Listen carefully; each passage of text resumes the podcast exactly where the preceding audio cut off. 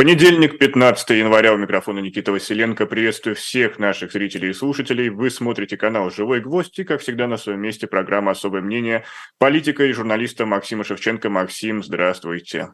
Здравствуйте, Никита. Здравствуйте, зрители, уважаемые.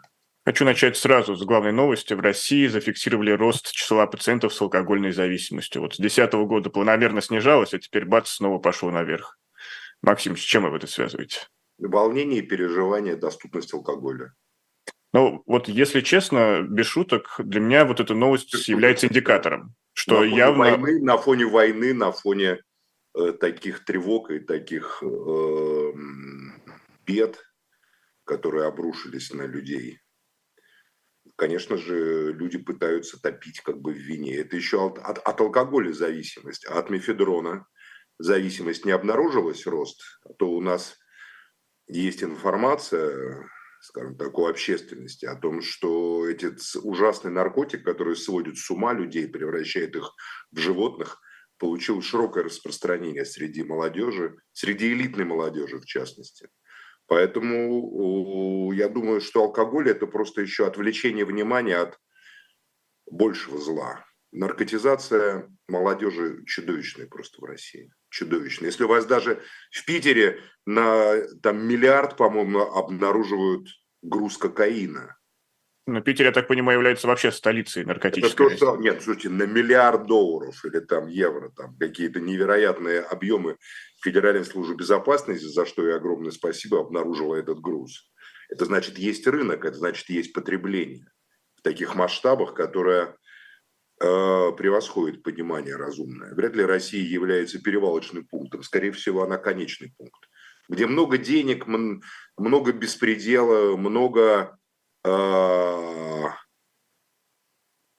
сознательно культивируемого аморального поведения и презрения к людям, особенно в, среди, среди детей правящей элиты ну и среднего класса, там всегда наркотики будут. Спиртное это даже, мне кажется, так.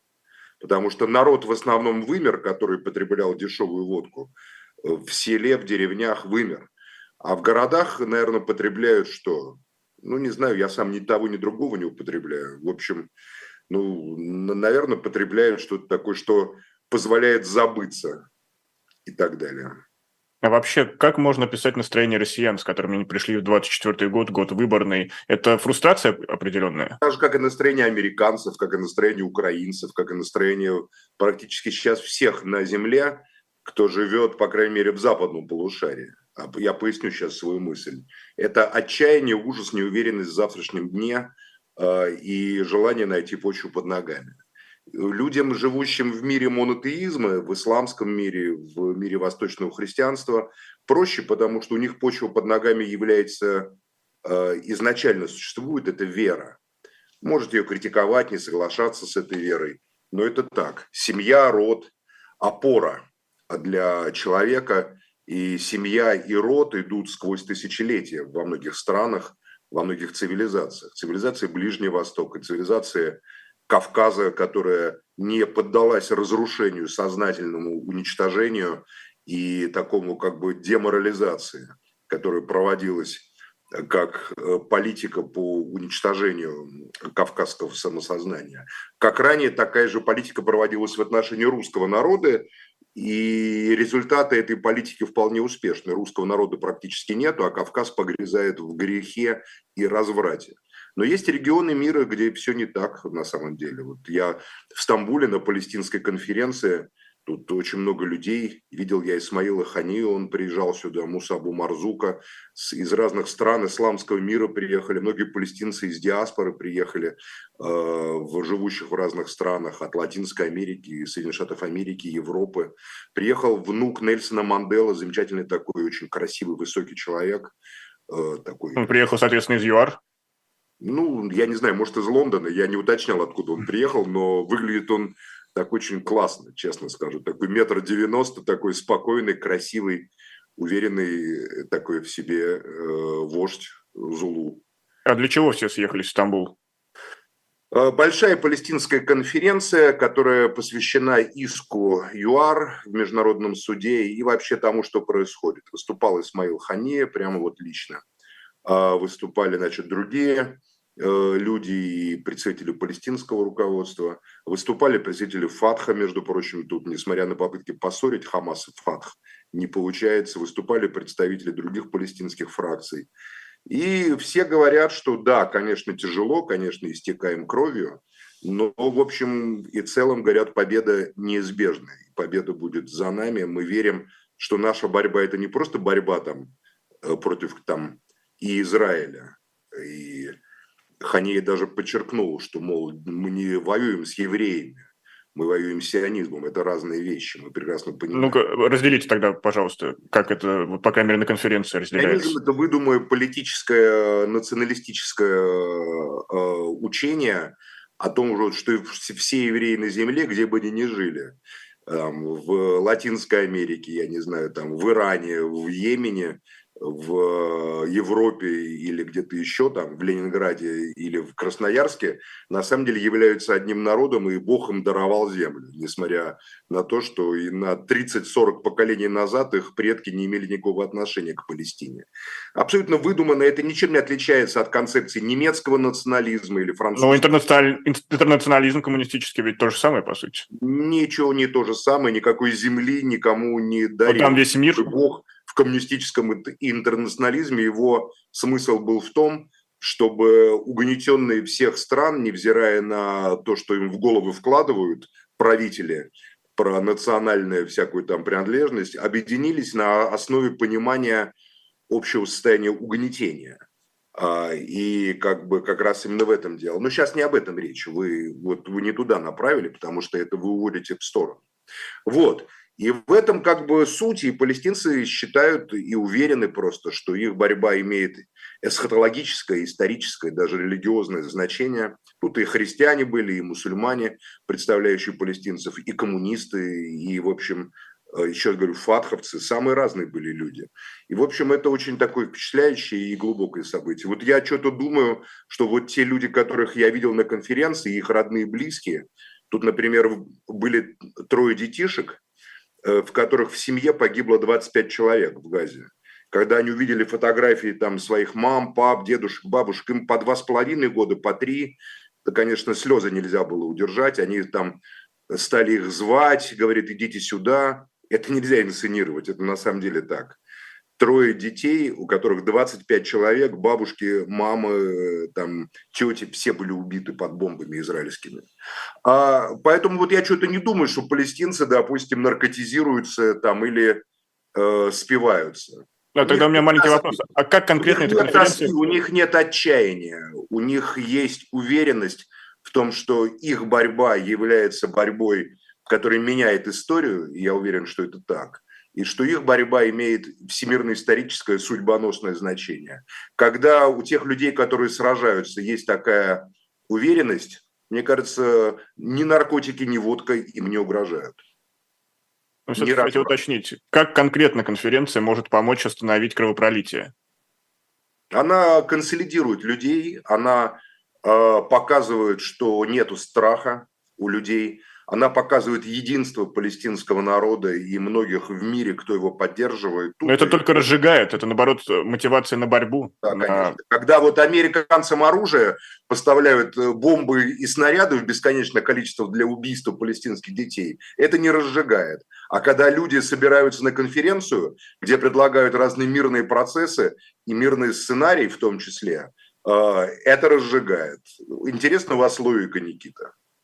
Но я просто хотел увидеть позитивную повестку, конкретные позитивная предложения, чтобы остановить такая, Позитивная повестка такая. 100 дней идет борьба палестинского народа. За 100 дней Израиль не добился никаких решительных успехов. За 100 дней мир изменился радикальным образом. А, по Красному морю заблокировано судоходство. Хезбалла наращивает свои силы и нависает над Израилем сверху. Американцы устали финансировать Украину и устали финансировать Израиль. А, Нетаньяху находится под угрозой а, международного преследования за совершение военных преступлений, геноцида, этнических чисток. И вот такая вот, понимаете ли, ситуация, вот такая повестка. Поэтому это только начало, как я сам, вот мы в наших эфирах 7 октября говорили, я сам говорил, это начало большого пути. Если как бы не остановится сейчас никто, то все вернется даже не к границам 48 года, а придет к, к одному единому государству. Честно говоря, сейчас вот э, со временем, уже прошло три месяца после начала значит, этой трагедии, последней вот войны, да, 7 октября, я только уверился в своих силах. Запад западный, а Израиль это Запад, настолько не понимает изменившееся соотношение сил в мире, настолько не понимают, что его снарядов, бомб, самолетов, ракет, спутников, авианосцев уже никто не боится, что неизбежно просто идет катастрофа. Ну, вот я не мощь, понимаю. Мощь Запада и мощь Израиля, как части Запада, не безусловны.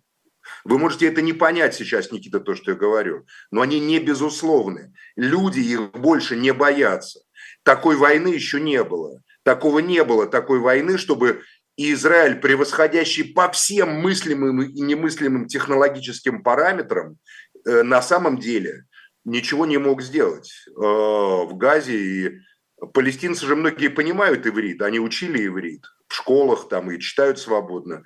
Они рассказывают там о выступлениях израильских военных, который один полковник, допустим, рассказал, говорит, я после полутора месяцев боев в, интервью израильским, значит, там, СМИ, не видел ни одного убитого хамасовца. Я видел немало убитых палестинцев, говорит, но все они были убиты бомбами, снарядами, ракетами. Но прямо, что вот в бою мы убили хамасовцев каких-то там или и вот сказали, что это вот мы убиты, ну, может, два человека, сомнительные два-три трупа. Но так похвастаться особо нечем. Ну, я так не хочу комментировать и углубляться в детали, но в целом могу сказать, что события в 2024 году будут развиваться очень интересно и достаточно радикально в мире. Но я бы хотел еще уточнить, все-таки, чтобы Израиль и представители сектора газа сели за стол переговоров, должен быть взаимный запрос Нет на мир. представителей сектора газа, есть единый палестинский народ.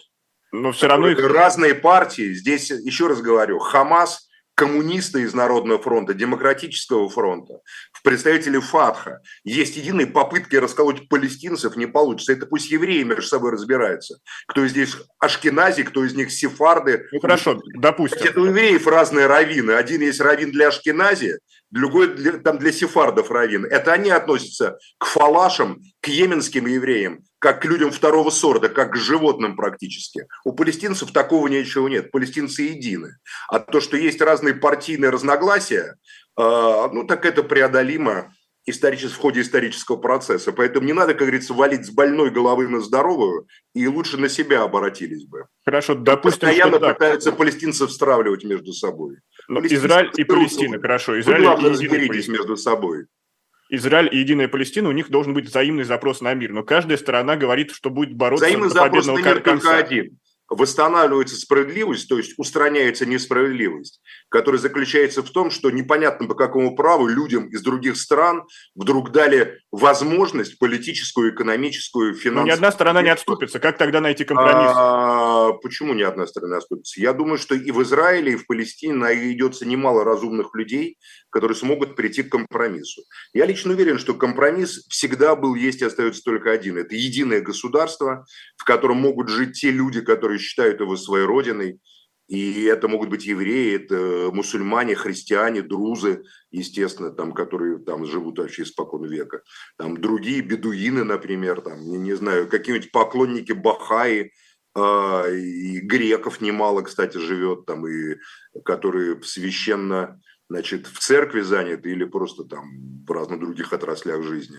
Все люди, которые будут считать единое государство Палестина-Израиль, которое решит, естественно, вопросы с соседями, там, голландские высоты э, и прочее, э, своей родиной, будут эту единую родину строить. Эта родина не будет основана ни на каких принципах национализма, ни на каких принципах либерал-фашизма. Она будет основана на принципах Э, уважения, понимания и свободы вероисповедания и самосознания каждого человека. Я лично верю, что так будет по всему миру. И Палестина – это только начало мировой такой революции.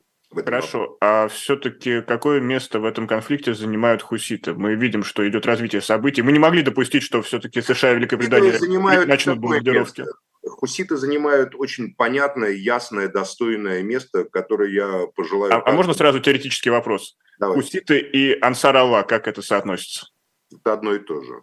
Ансар Аллах – это движение, это название. А хуситы – это такое название западное в честь основателя этого движения Асхуси, того, значит, йеменских религиозных и политических деятелей, которые не так давно жили, как я жил. Я на самом деле детально не знаю Йемен, потому что у нас вот Виталий Наумкин был специалистом по Йемену, руководитель Института Востоковедения. Но советское, российское востоковедение уничтожалось беспощадно сионистской агентурой в, в России, потому что считалось, что Россия должна... Утратить... А кто у нас сионистская агентура?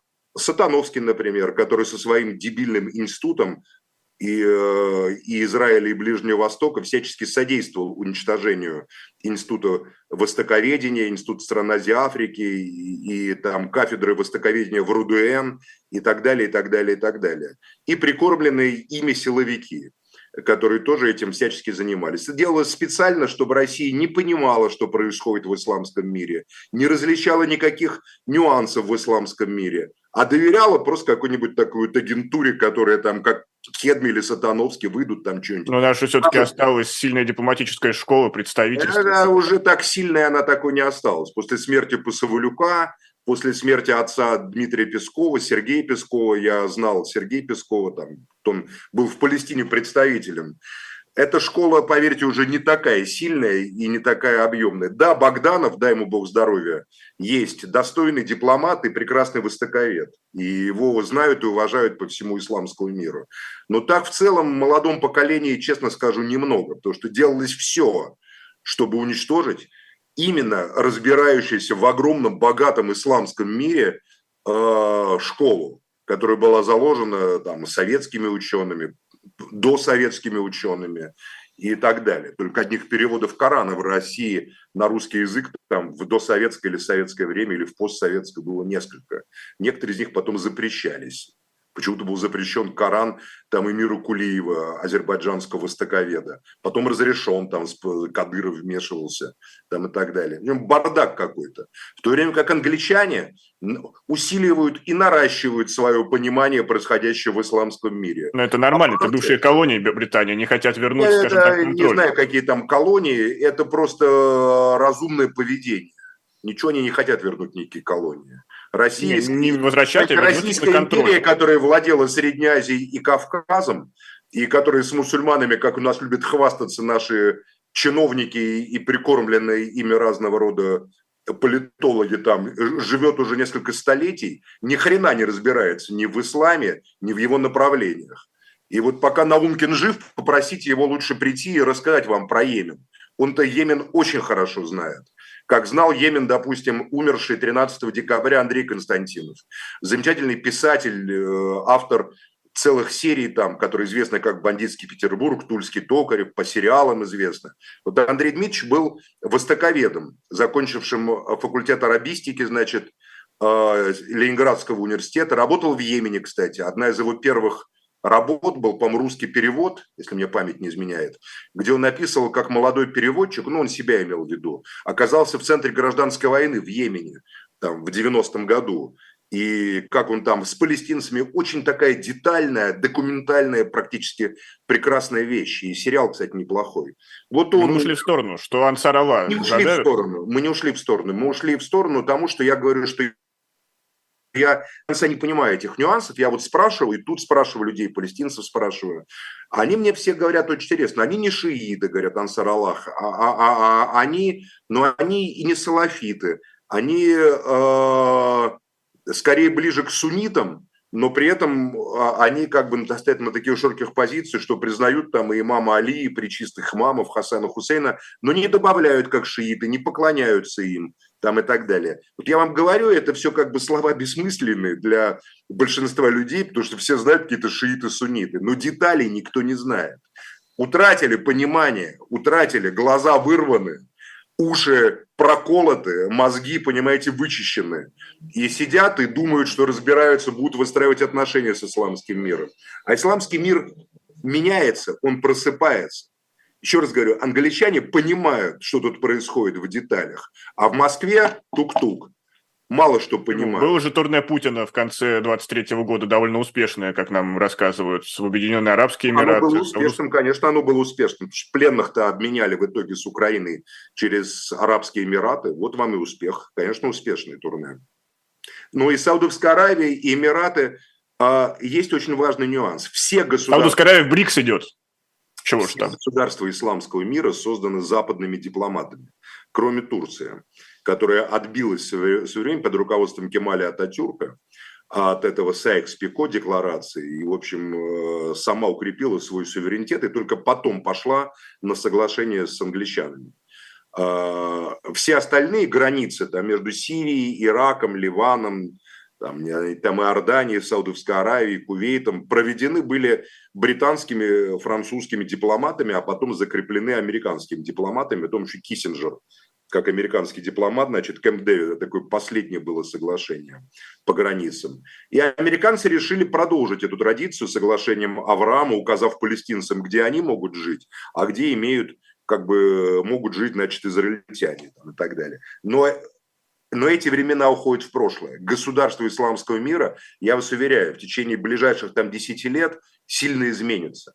А, потому Значит что, что это будет война, чтобы начались есть конфликт эти... между, ну, война это всегда есть на Земле. Есть конфликт между... Большая война, глобальная война. А сейчас что, маленькая, что ли? Вам чуть не хватает, что ли? Я сейчас будто региональная. Сейчас Некоторые все, регионы пылают, но говорят, нет мирового пожара. Говорят, говорят, только украинцев погибло, а, а официально по похоронкам 460 тысяч. а неофициально насчитывают до 700 тысяч, понимаете? Это что, маленькая война, что ли? Украинцев. А сколько с нашей стороны? Вот. Поэтому э, и так большая война идет, она просто другая. Просто вы ждете танковых колонн, армии и фронты. Ну, фронты вот у вас... Я, я жду погобцев, все против всех. Это про другую войну. Э, э, э, это про войну, которая сдерживается законами и общественным... Это так, но... Вот, а не беспредел такой. На Диком Западе, наверное, такая была война, да и то как бы люди саморегулировали ее. Э, будет проблема не в войне, проблема в том, что, еще раз говорю, государственные структуры, которые существуют в исламском мире, это Западом созданные конструкции, Западом. Многие советские, вот советские, постсоветские государства, это тоже созданные Западом.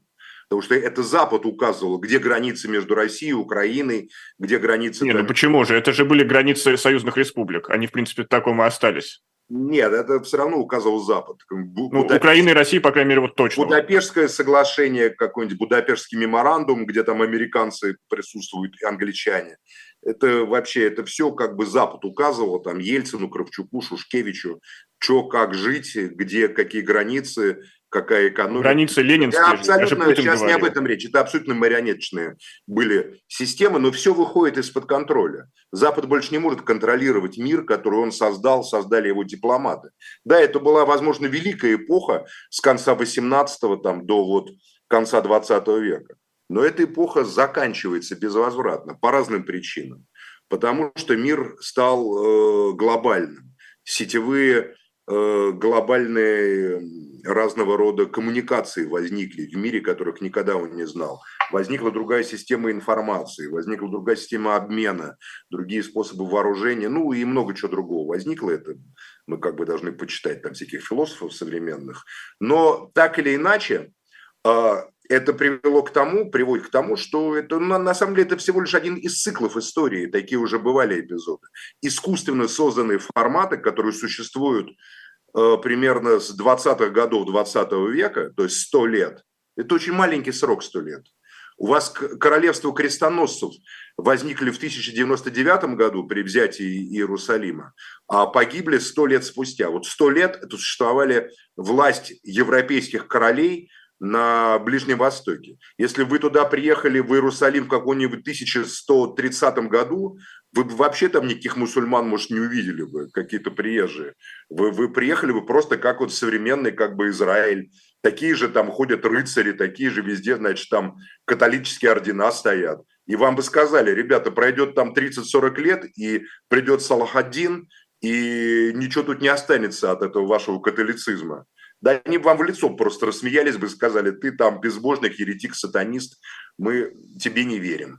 Но прав-то оказался бы тот, кто так предположил, что все равно естественная э, природа цивилизации и исламской, и хри, восточно-христианской. У Салахадина, напомню, православные христиане воевали в его армии, там евреи тоже армии. Всем не, нравился, не нравилась власть Запада. Она как бы возьмет свое, это естественная природа. Также и сейчас будет то же самое. И мне кажется, может я ошибаюсь, но мне кажется, что вот эти вот искусственные конструкции, созданные Сайксом Пико и другими выдающимися там Аленби генералом, э, лордом Бальфуром и другим выдающимися, безусловно, дипломатами своей эпохи и политиками, они отжили свое. И понятно, что эти короли и эмиры ищут возможность перейти в следующую эпоху.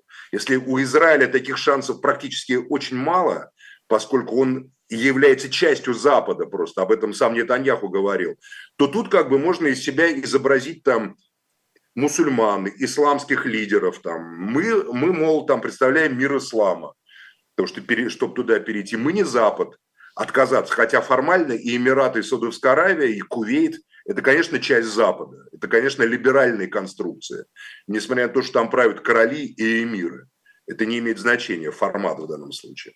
Но кто им противостоит? Им противостоят поднимающиеся снизу, из самой глубины исламской истории, исламской почвы, такой исторической, э, движения, опирающиеся на саму реальную природу ислама, там, такие как Ансар Аллах, там, или такие как э, Хамас, или там другие какие-то движения, понимаете, которые там есть. Поэтому я лично думаю, что этот процесс необратим. Но не должны ли они тогда по этой логике выступать за единый исламский халифат, то есть завоевание и распространение ислама по всему миру?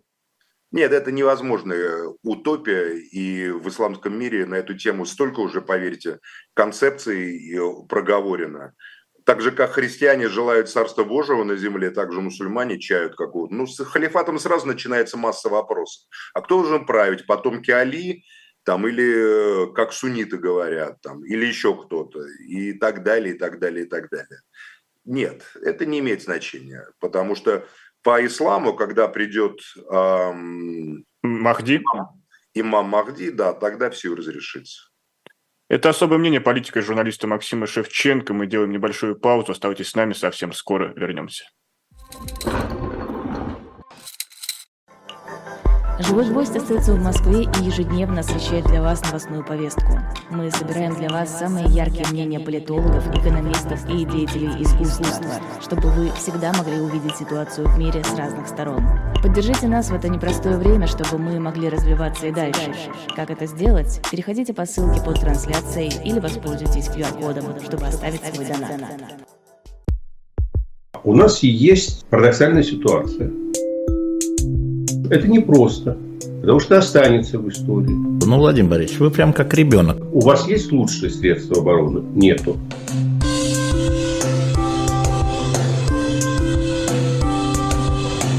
Мы же не живем в России просто так. У нас всегда должна быть какая-то миссия, ради которой можно сдохнуть. Это вообще вот кто доказал? Бжезинский.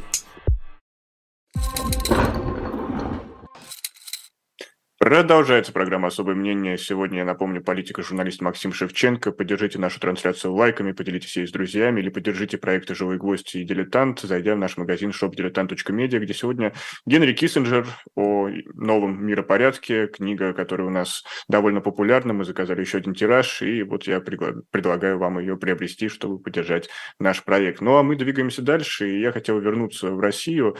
И вы, когда отвечали на вопрос, который был связан с алкоголизацией нашей страны, сказали, что там, где есть сильная опора на веру, вот эта проблема ну, не существует или находится не в таком большом Я масштабе. Так не сказал. Я так не сказал. Потому что сильная опора на веру – это, знаете, двусмысленные выражения.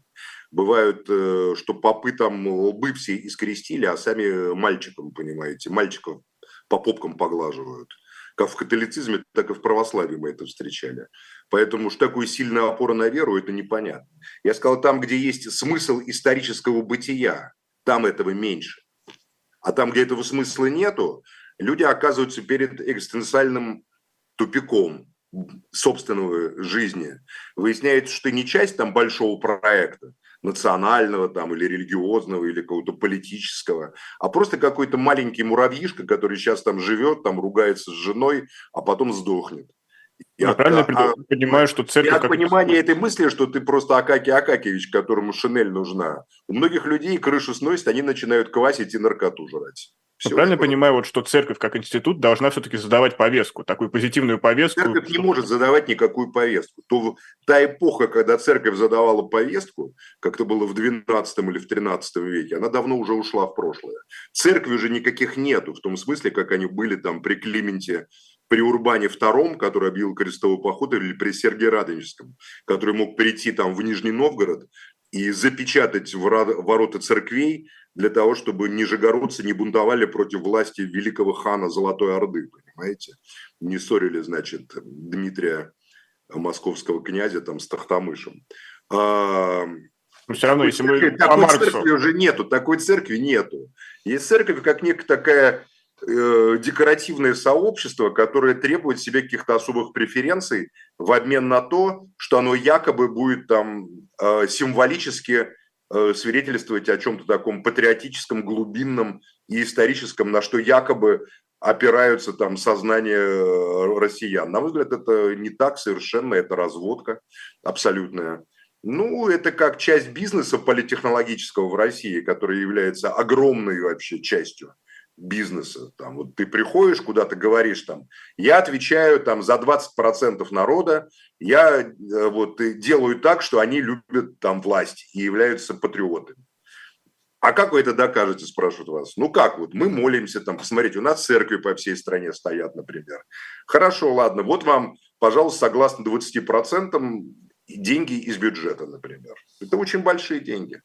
Другие ну, политтехнологи приходят, говорят, мы обеспечим всеобщую поддержку президента э, на его выборах. Ну, понятно, что президента и так выберут, и так поддержат. И Дмитрий Песков сказал, недаром, что избыточная бюрократическая процедура эти выборы президента.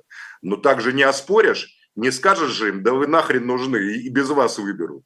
Нет, надо играть в спектакль, что как бы все вот как бы едины и все такое. И им выделяют. Бизнес, ничего кроме бизнеса. Бизнес as usual. Но вот я разделяю веру и церковь, и на церковь у меня такой марксистский взгляд, что церковь – это опиум для народа, то есть она должна приходить на помощь и смягчать тяжкое бытие, не знаю, там, угнетенного класса, допустим, так. А вот сейчас русская православная церковь находится в какой-то череде скандалов. То владелец мутабора подарит мощи Николая Чудотворца, которые оказались то ли похищены, и там церковь уже в Италии находится в череде скандалов, всегда церковь. А вот что происходит с нашей церковью? Она все время в скандале, то никакой позитивной повестки. То же самое, что а католическая.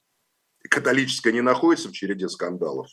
То у вас там педофильский скандал, то папа там про заявит... пусть они разбираются. А меня интересует наша русская православная, на одной шестой части суши. Ну, наша, как всегда, делится на осифлян и нестяжателей. И про какие-то скандалы, в центре которых находятся нестяжатели, я не слышал. Разве что Ксения Собчак приедет с провокацией к какому-нибудь батюшке в провинциальный монастырь и сделает репортаж, что он какой-нибудь там мерзавец, там сталинист и антисемит. А так вот как бы у, у асифлян, последователей концепции Иосифа Володского, который говорил о том, что сильный монастырь, который собирает вокруг себя крестьянские земли, это защита веры свои всегда проблемы, потому что много имущества, много печалей, потому что много скорбей, много желаний, много страстей. Богатые большие монастыри, с одной стороны, да, это крепости, которые защищают вас там от поляков или литовцев. С другой стороны, это, знаете ли, и огромная власть, огромные деньги. А у нестяжателей, естественно, меньше этого. Нестяжатель сидит Нилсорский там в келье, молится и говорит там его последователи потом, спасись сам, и вокруг тебя спасутся тысячи. И ничего этого не надо. Не в бревнах Бог, а в ребрах. И все такое прочее. Я ни про какие скандалы, связанные с нестяжательской традицией Русской Православной Церкви, не слышал. В России очень много монахов, старцев, духовников, духовных людей, э, про которых я не слышал никаких скандалов. Ну да, там есть как кто-то не любит, кто-то любит, кто-то говорит, что это не старчество. Ну, это все описал Достоевский в «Братьях Карамазовых». Помните, когда там такой отец, как его, говорил, как его звали, говорил, к Засиме, говорит, захожу, увидел черта там за... Прищемил ему хвост и закрестил, закрестил, лежит, воняет. ну, типа, намекалось, что старчество это как бы вот не от старчества от лукавого, а вот другое монашество, такая тоже такое продолжение осифлянской нестяжательской традиции, которая добавилась еще афонская традиция. Ну, не стяжатели, но мы-то в медиапространстве главное московский мы патриархат. Находимся в том мире, мы находимся, Никита, с вами в том мире, в котором мы находимся. Вы в своем, я в своем. Наши общие миры э, тогда, когда мы их обсуждаем, договариваемся, вот как сейчас мы обсуждаем, у нас возникает общий мир. Поэтому я не обобщаю, что церковь находится в скандалах. В скандалах находится официальная епископская часть церкви, которая всегда больна болезнью симонии. Всегда. Вот со времен первых апостолов говорилось про симонию, про стирательство к деньгам, стирательство к власти, к роскоши. Симония или фарисеева, или все вместе? К греху. Все вместе. Вообще все разницы никакой нет. Просто священник в отличие от мирянина, берет на себя еще определенные обязательства, и поэтому на него как бы строже взгляд. То, что мирянину простится, ну да, там, как говорится, по бабам ходят, то для священника уже так, по бабам ходит? А, вот там, видишь ты, ну ладно, скажут, хорошо, что по бабам, а не по мальчикам, например, понимаете? А, но так в целом, еще раз говорю, я не считаю, что русское православие находится в кризисе. Еще раз говорю, в России полно духовных старцев, духовных монашества, строгого, крепкого, нестирательская традиция а, на котором как бы стоит церковь во многом. Не значит, что осифлянская традиция, она неправильная. В ней просто соблазнов гораздо больше, зримых. В нестяжательской традиции тоже есть свои соблазны. Духовная власть, а, превращение там духовного э, такого пасторства в сектанство. А, это все, опять-таки, очень глубокие вещи, которые детально изучены опытом церковным. Мне приятно то, что мы об этом говорим сейчас между Рождеством и Крещением 15 января до крещения 4 дня осталось, тут будут плюхаться, значит, большие начальники, пузатые с золотыми крестами там в проруби по всей стране с визгом, их чады и домочадцы будут, дай бог всем здоровья. Я никого не осуждаю, никого не сужу. Ну вот последний. Я последний. не считаю, что церковь находится в кризисе. А последний вопрос вот касательно если по этой вы теме приходите кризиса. в церковь, если вы лично приходите в церковь, то ваши отношения с церковью и с Богом – это ваш личный кризис. Рекордная низкая явка, 1,4 миллиона было на рождественской службе. Разве это не говорит, что церковь находится в кризисе, что доверие к ней упало? Ну, это не имеет значения, на самом деле, вообще. Это имеет значение только, что они вот меньше денег получат от власти. Даже они, в ковидный власть, год было власть больше. им скажет, что а у вас 1,4, они скажут, да. Но а раньше-то было 1,7, Поэтому мы вам выделим теперь не 1,7, а выделим 1,4, согласно как бы э, вашим показателям. Это тоже имеет, тут все имеет финансово-бюджетное значение, поверьте. Я, я не думаю, что... Это грустно, что все к финансово-бюджетным значениям. Везде в мире всегда так, Никита. Всегда везде в мире так.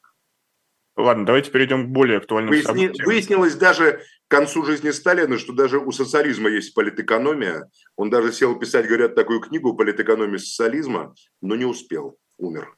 А написал бы, может быть, и многое бы по-другому пошло. А кто ж знает?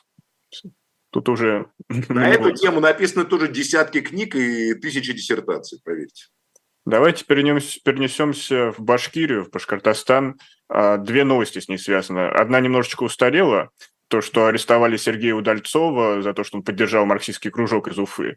И это посчитали оправданием терроризма. А с чем вы связываете арест Удальцова? Тем, что Удальцов выходит на улицы, когда он сидит так в тоске и печали, он думает, выйду-ка я на улицу с флагами левого фронта. Но он же абсолютный союзник. Выходит с портретами Сталина, выходит с, не знаю, там, ну что, ну все равно поддержкой СВО. Демонстрации, уличные демонстрации, да на Красной площади, да когда тут все как бы думают об, о том, как им надо аранжировать избрание Владимира Владимировича Путина. Ну, как бы раздражают людей. Ну, сделали бы из него союзника, доверенное лицо Путина. Ну, про Удальцов не согласится никогда в жизни на это. Никит, зачем так оскорбляете? Ладно, хорошо, Харитонова. Харитонова, политтехнологический ход, чтобы... Его поддержал Харитонова. Он Тем более. В суде говорил, что наша поддержка Харитонова... Но я думаю, что не это. Я думаю, что уличными акциями своими, Сережа... Но они же абсолютно беззубые, признаемся честно. Неважно, картинка важна.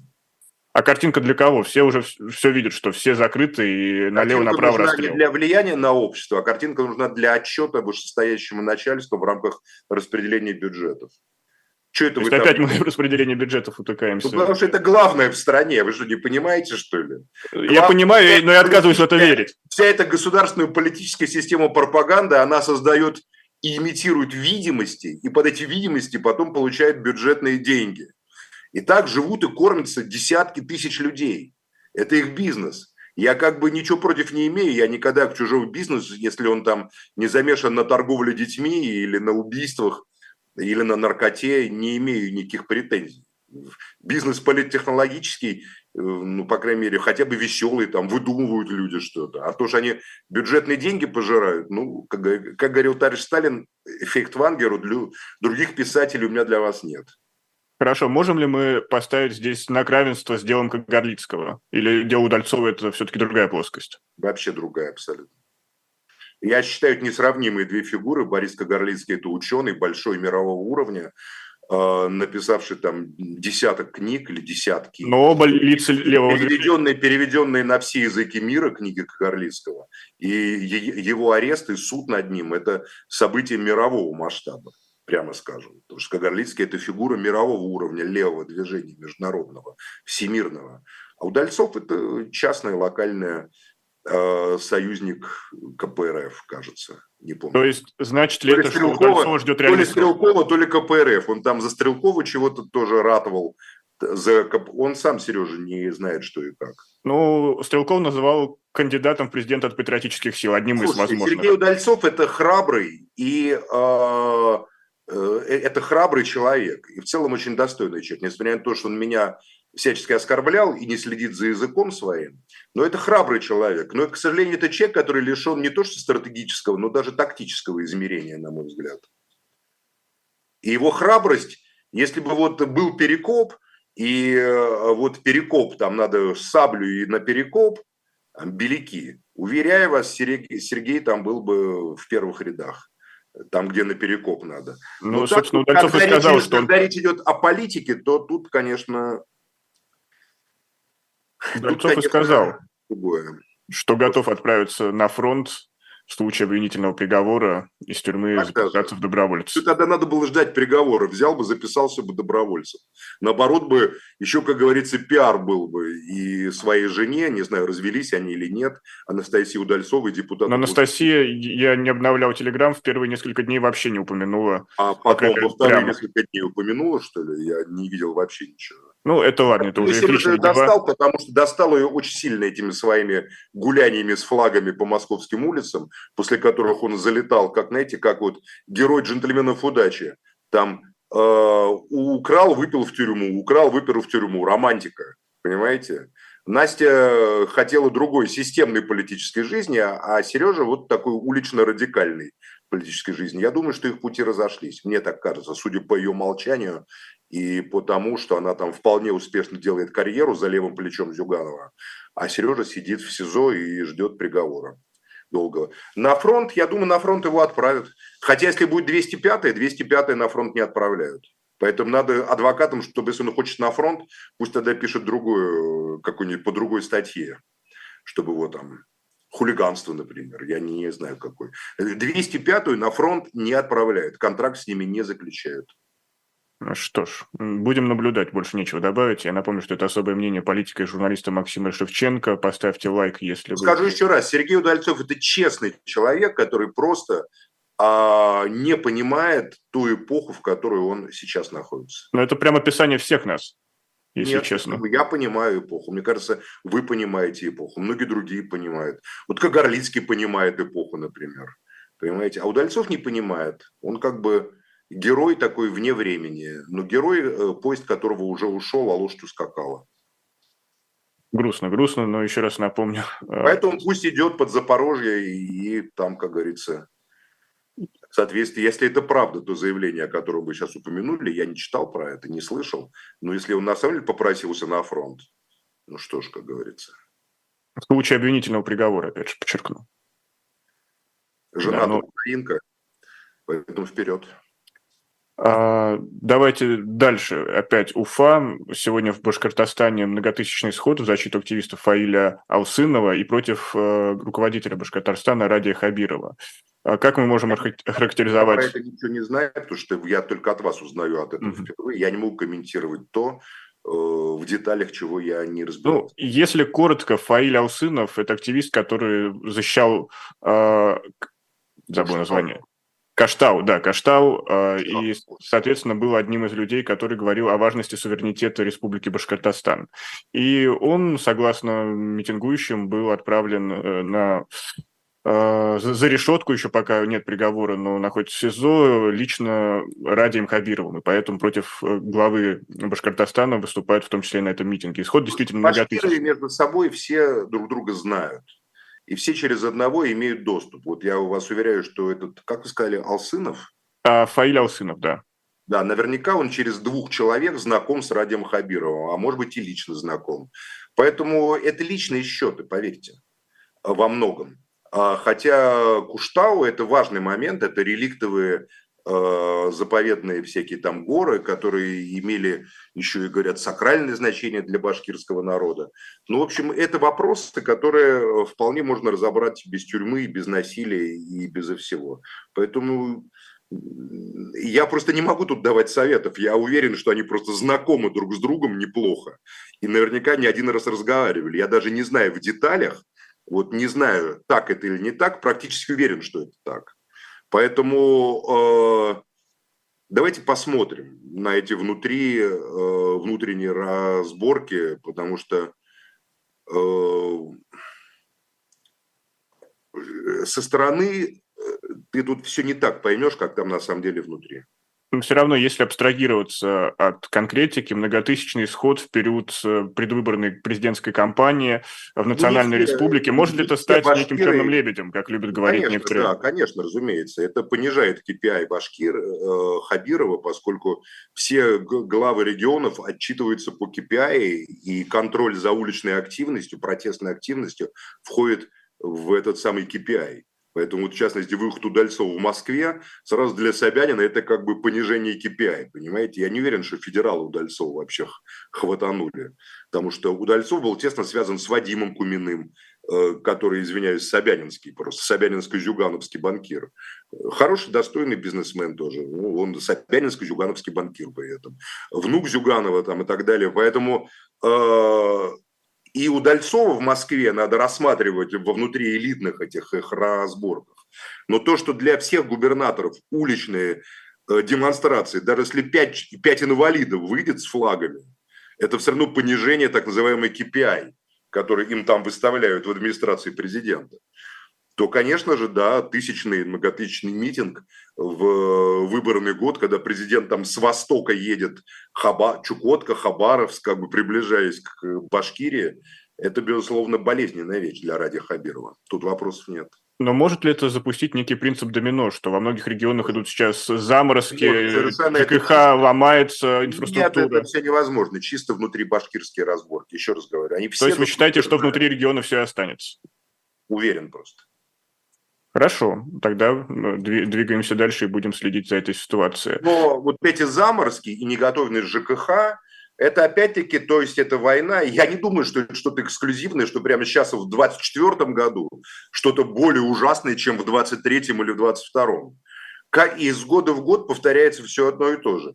Но ведь э, существует две реальности. Существует реальность, в которой это происходит, но это не становится транслируемым по телеграм-каналам, в том числе, которые аффилированы с некоторыми каналами администрации президента или там и других каких-то властных холдингов, мы это видим просто. Что по Воробьеву, по ситуации в Красногорске, там, в Подмосковье, в Климовске, разгоняли просто информацию, разгоняли. Очевидно, понижая Воробьева там уже самому KPI. Потому что понятно, что Путин будет перед выборами ну, Воробьева перед... Симоньян ступилась, она там описывала чуть ли не 11 подвигов Значит, Воробьева. смотрите, внимательно смотрите, к какой группировке кто принадлежит. Воробьев это военный, потому что Подмосковье это военный, принадлежало Громову, потом Шойгу. Шойгу передал это Воробьеву. То есть Подмосковье это вотчина военных. Военных, Шойгу. Угу. Шойгу человек семейный семьи Юмашева-Ельцина, он тогда стал как бы политиком первого уровня. Он оттуда, понимаете, он не путинский сам по себе. А, ну и так далее, смотрите, разные группы. Путин над всеми, как вот, как э, у Пелевина, как этот самый Гольден, Гольденштерн, понимаете, его там восходящий и нисходящий, такой как бы символ всеобщего этой баночной, баночной реальности. Вот. Но под ним ведется, конечно, естественно, тут этим KPI понизить, этим повысить KPI. Там Хабиров, который был при Муртазе Рахимове, потом при Суркове был правой рукой, потом возглавлял в администрации президента там общественные движения. Ради Хабиров очень э, известный, сильный и укорененный в регионе и в федеральных структурах политик, на самом деле. То есть он, э, кому он принадлежит? Я сейчас не хочу разбираться в этих деталях, понимаете, чтобы мне сказали, что ты там ошибаешься или суешь, нож не, суешь свой нос не туда. Про Подмосковье тут все ясно, понимаете, чья это вотчина. Но в остальном, как бы разбирайтесь сами, без меня. Мы все знаем. А Владимирская область, которую вы пристально следите да, и участвуете в жизни? По-разному. Там всегда есть разные группы. Одно время там был Бабич, а, имел с ней теснейшие связи. А Бабич это, конечно, офицер ГРУ, военной разведки, и там военные предприятия, там и Ковров, там и так далее, и, и многое другое. А, поэтому Владимирская область, она сама по себе ресурсно не слишком интересна была до недавнего времени. Сейчас там, значит, губернатор, который э, является, значит, сотрудником Росатома в прошлом, это бывший мэр Обнинска, да, а, а Авдеев. То есть понятно, что это Кириенко Харичев, по крайней мере, вот эта группа э, Росатома. Очевидно, есть другие группы, там, кто-то называет фамилию Ярина, который всегда с военными был связан, понимаете, то же самое там. Ну, в общем, эти все разные разборки, разные расклады. Но, тоже, но точно во что я не верю, это в какие-то стихийные акции протеста и в, стихи, и в какие-то стихийные восстания. В это я просто не верю ни одной секунды. То есть страну могут довести внутриэлитные разборки. Вот это Византия. А, а, они только и доводят любую страну. Народ сам не хочет никакого ужаса и кошмара.